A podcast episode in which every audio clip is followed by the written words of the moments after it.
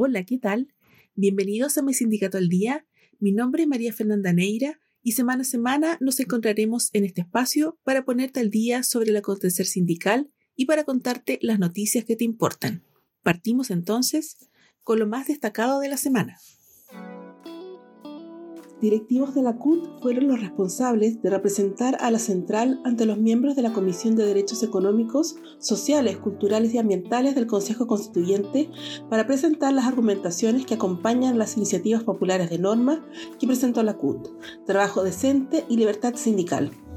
En la instancia donde se presentaron fundamentos y correcciones establecidos en la Iniciativa Popular de Norma 9315, que busca introducir cambios a los derechos sindicales, en especial al derecho a huelga, el secretario general de la central, El Campos, llamó a que se reconozca la libertad sindical de las y los trabajadores para constituir las organizaciones sindicales que estime convenientes, con derecho a negociar y celebrar instrumentos colectivos y con derecho a adoptar, en caso de conflicto, acciones colectivas para la defensa de sus intereses, incluida la huelga, siendo este último punto el cual se encuentra en la polémica, ya que el sector liderado por el Partido Republicano se niega a considerar la huelga como un derecho de las y los trabajadores organizados. 106 empresas del rubro energético están solicitando al gobierno prohibir la huelga en sus instalaciones, buscando para ello ser calificadas como servicios esenciales. La decisión se basa en el artículo 362 del actual Código del Trabajo, el cual, por mandato de la Constitución de 1980, permite que ciertas empresas sean calificadas como servicios esenciales, restringiendo así el ejercicio de la huelga a sus trabajadores. Frente a esta última situación, el sindicato número uno de Metrogas, el sindicato de trabajadores Electrogas y el sindicato regional Interempresas de Trabajadores y Trabajadoras de Enel Generación Chile presentaron esta semana una carta defendiendo su derecho a huelga dirigida a los ministros del Trabajo, Economía y Defensa, organismos encargados de realizar la calificación y decidir sobre el derecho a huelga de estos trabajadores y trabajadoras. Los argumentos entregados en la carta, que cuentan con el apoyo jurídico de la Fundación Defensoría Popular de las y los Trabajadores, apuntan a la inconstitucionalidad del artículo 362 y a su contravención de los tratados internacionales firmados por Chile, además de la existencia de otras instituciones en el Código del Trabajo, como los servicios mínimos, que permiten conjugar el respeto por el derecho a huelga junto con la protección de otros intereses de la comunidad.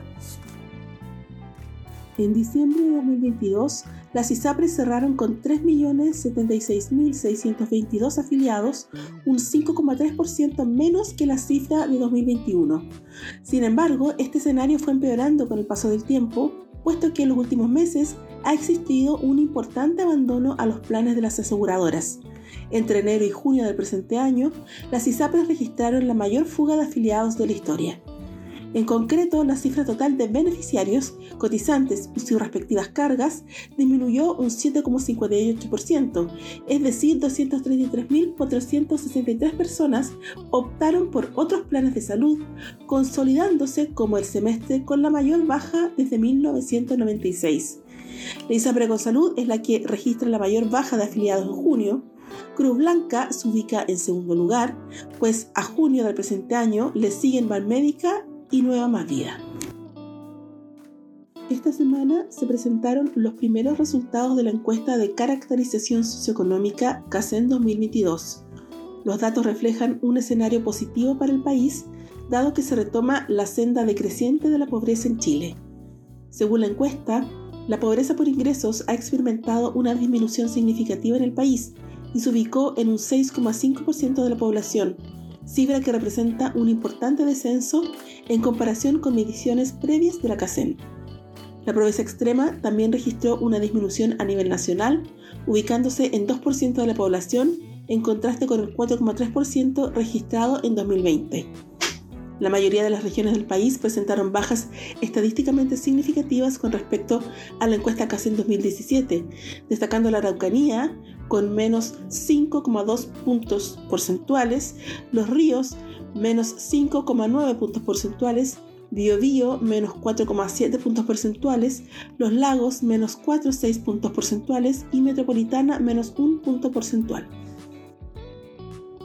el director general de la OIT, Gilbert Ombo, hizo un llamado a los ministros de Trabajo y Empleo del G20 para que aborden las brechas de competencias, inviertan en sistemas de protección social para todos y adopten mecanismos de financiamiento sostenible para las políticas de empleo y protección social, con el fin de cerrar las crecientes fracturas en el mercado laboral mundial y reducir las desigualdades.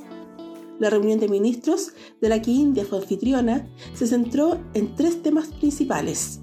Abordar las carencias mundiales de cualificaciones, ampliar la protección social a los trabajadores de las plataformas y de las gig economy y financiar de forma sostenible los sistemas nacionales de protección social. Los ministros acordaron prioridades políticas específicas para acelerar el progreso en los dos primeros de estos desafíos y en un conjunto de opciones políticas con respecto al tercero. Y luego de repasar las principales noticias de esta semana, agradezco el haberte informado con mi sindicato al día y nos encontramos en una próxima entrega informativa. Hasta pronto.